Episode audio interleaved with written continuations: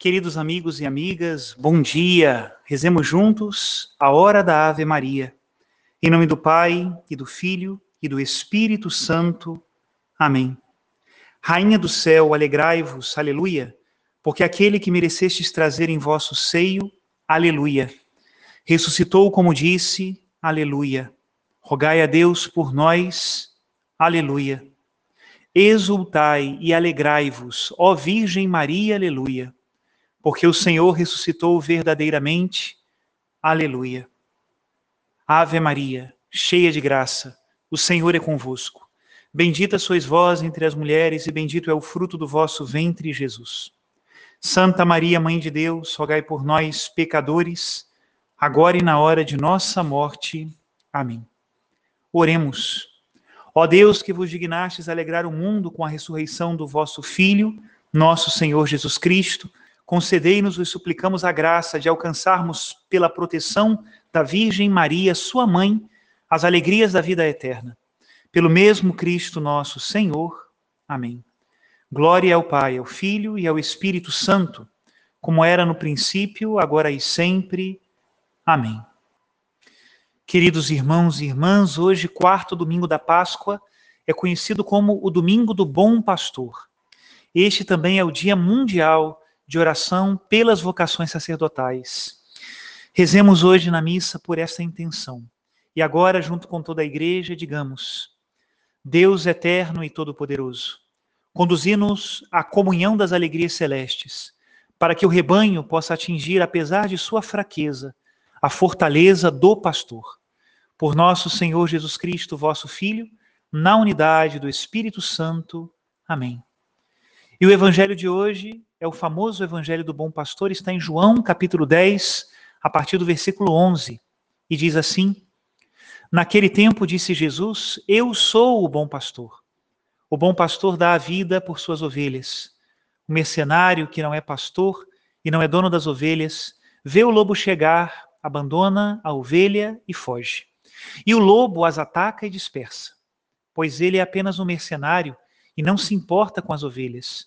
Eu sou o bom pastor, conheço as minhas ovelhas e elas me conhecem, assim como o Pai me conhece eu conheço o Pai. Eu dou minha vida pelas ovelhas. Tenho ainda outras ovelhas que não são deste redil.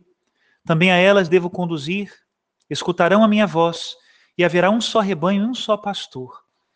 É por isso que o Pai me ama porque dou a minha vida para depois recebê-la novamente.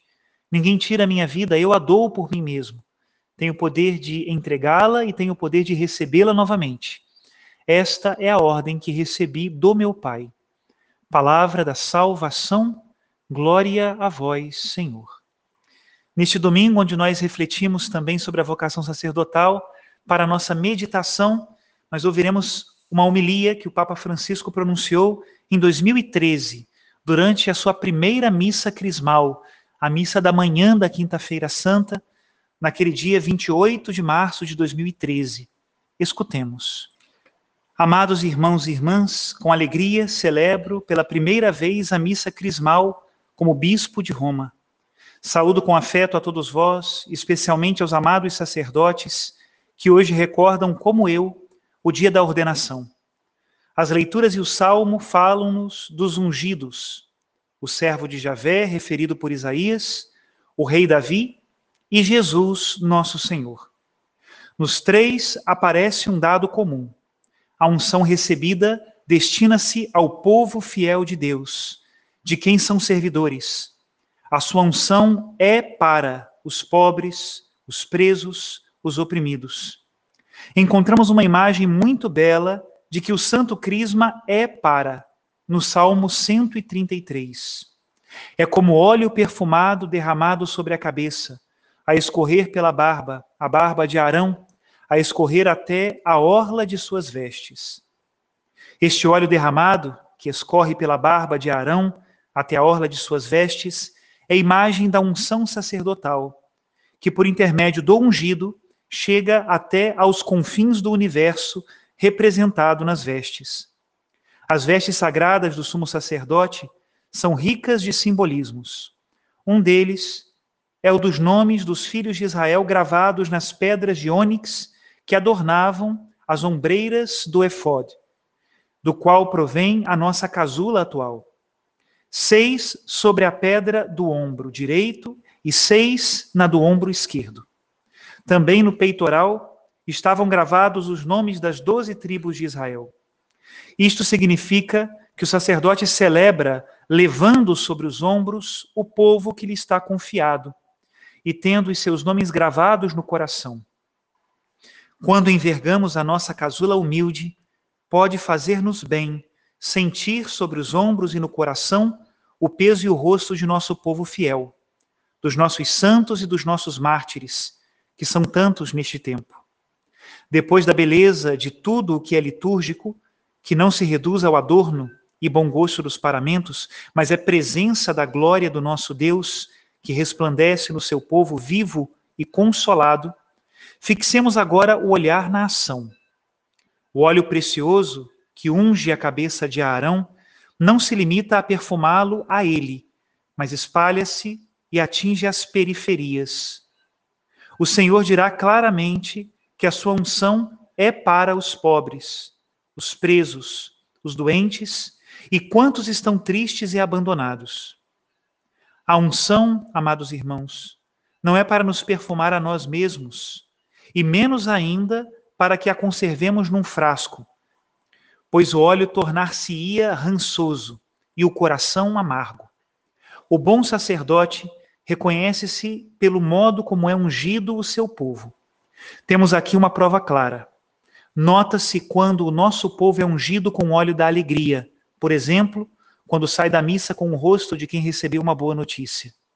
O nosso povo gosta do evangelho quando é pregado com unção, quando o evangelho que pregamos chega ao seu dia a dia, quando escorre como óleo de Arão até as bordas da realidade, quando ilumina as situações extremas, as periferias, onde o povo fiel está mais exposto à invasão daqueles que querem saquear a sua fé.